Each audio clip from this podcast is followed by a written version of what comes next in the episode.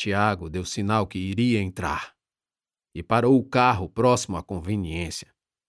Sua caixa torácica se expandia enquanto ele respirava com força. Engoliu seco e desligou o carro. Minutos antes. Luan estava inquieto e ansioso. Havia milagrosamente sobrevivido à parvovirose e voltava agora a ser o labrador amado de toda a família. Lucas tinha resolvido passear depois de tanto tempo longe de seu melhor amigo. Pôs a coleira e saiu.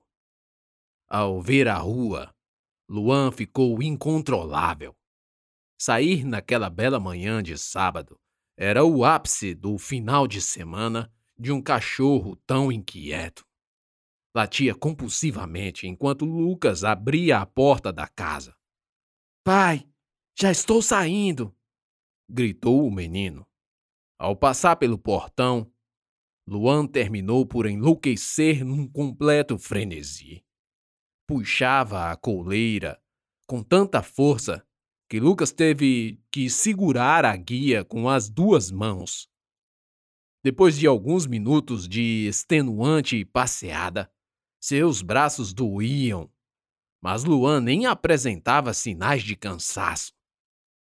Em determinado momento, o cachorro avistou e farejou uma vira-lata na calçada no outro lado da rua. A cadela estava no cio o que fez com que Luan começasse a latir e puxar Lucas com muita força. Para!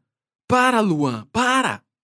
ordenava ao cachorro, mas sem sucesso. Lucas não conseguiu segurar e a corrente da coleira se desprendeu de suas mãos, deixando seu amigo cão sair em disparada. De longe, Lucas ouviu o que para ele parecia ser um carro vindo em alta velocidade. Havia muitos carros estacionados no acostamento frente às casas do bairro onde Lucas morava, e isso impediu que Luan avistasse a aproximação do carro à sua esquerda. Além disso, o torpor canino pelo cheiro da cadela anulou todos os sentidos, e ainda mais os de alerta, fazendo-o atravessar a rua sem qualquer atenção. Não! gritou Lucas, logo após ouvir a pancada e um ganido. Um só. O cão foi arremessado metros de distância, caindo morto, próximo a um carro estacionado do outro lado da pista. O carro que havia atropelado sequer diminuiu a velocidade, partindo em disparada. Lucas, aos prantos, teria de correr até onde seu cachorro fora jogado. No trajeto, o menino também teria de sair da calçada, passar por carros que estavam estacionados e, por fim, atravessar a rua para chegar ao corpo do cachorro. Cego e surdo pelo choque, Lucas partiu, sem observar que, do sentido contrário, outro carro vinha também em alta velocidade. O motorista, da mesma forma, não viu o menino que de repente saíra por detrás de um carro estacionado. Freou, mas não evitou o choque que lançou Lucas por cima do para-brisa do carro. Oh, meu Deus! O homem já desceu do carro com o telefone na mão. Discava para a emergência. Alguns transeuntes que passavam pela calçada viram tudo e agora se aproximavam do corpo inconsciente do menino. Minutos antes. O Maverick era potente. Seu motor V8 canadense roncava fazendo seus pneus arrancarem cascalhos do asfalto. Sandro acelerava, pisando fundo enquanto Tiago estava ao seu lado, no banco do carona, muito assustado e apreensivo. Cara, vai mais devagar, pediu Tiago. Que nada, velho, disse Bruno do banco de trás. A velocidade deixava o carro instável. Chovera um pouco e poças de água ainda escoavam ou evaporavam com o sol fraco das dez da manhã.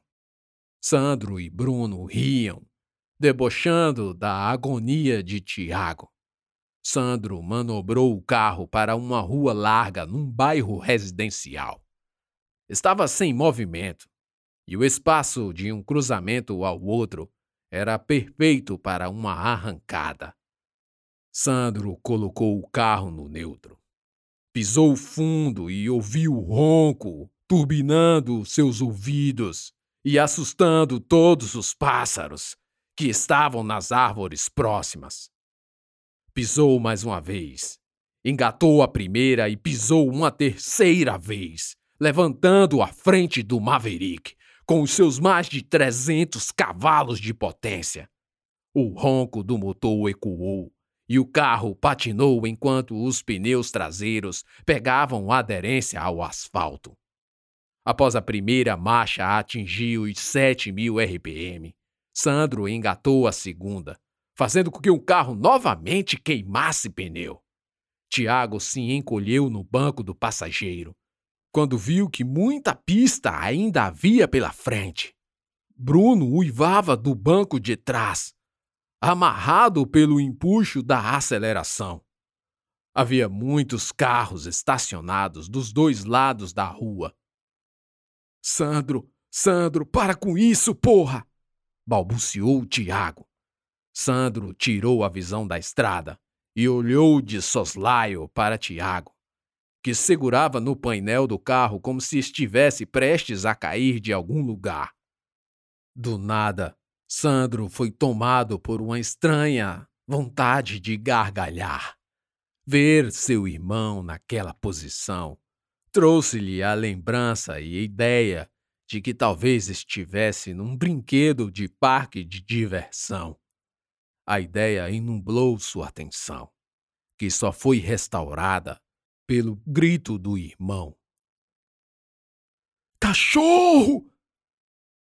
Sandro olhou para a frente, mas era tarde demais. Não deu tempo nem de tirar o pé do acelerador. A pancada arremessou o animal que atravessara a frente do Maverick, matando-o com certeza. Após atropelarem o cachorro, Tiago ficou possesso, enquanto Sandro continuava numa velocidade altíssima.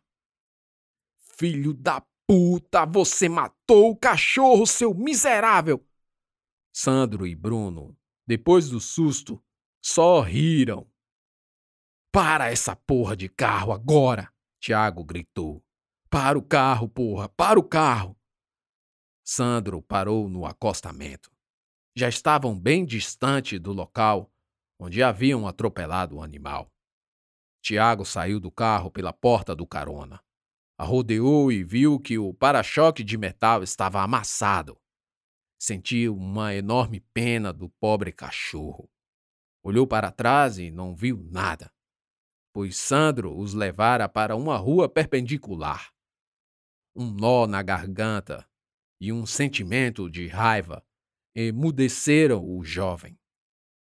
Ele entrou novamente no carro, só que dessa vez pelo lado do motorista. Fica frio, brother, disse Sandro. Era só um cachorro.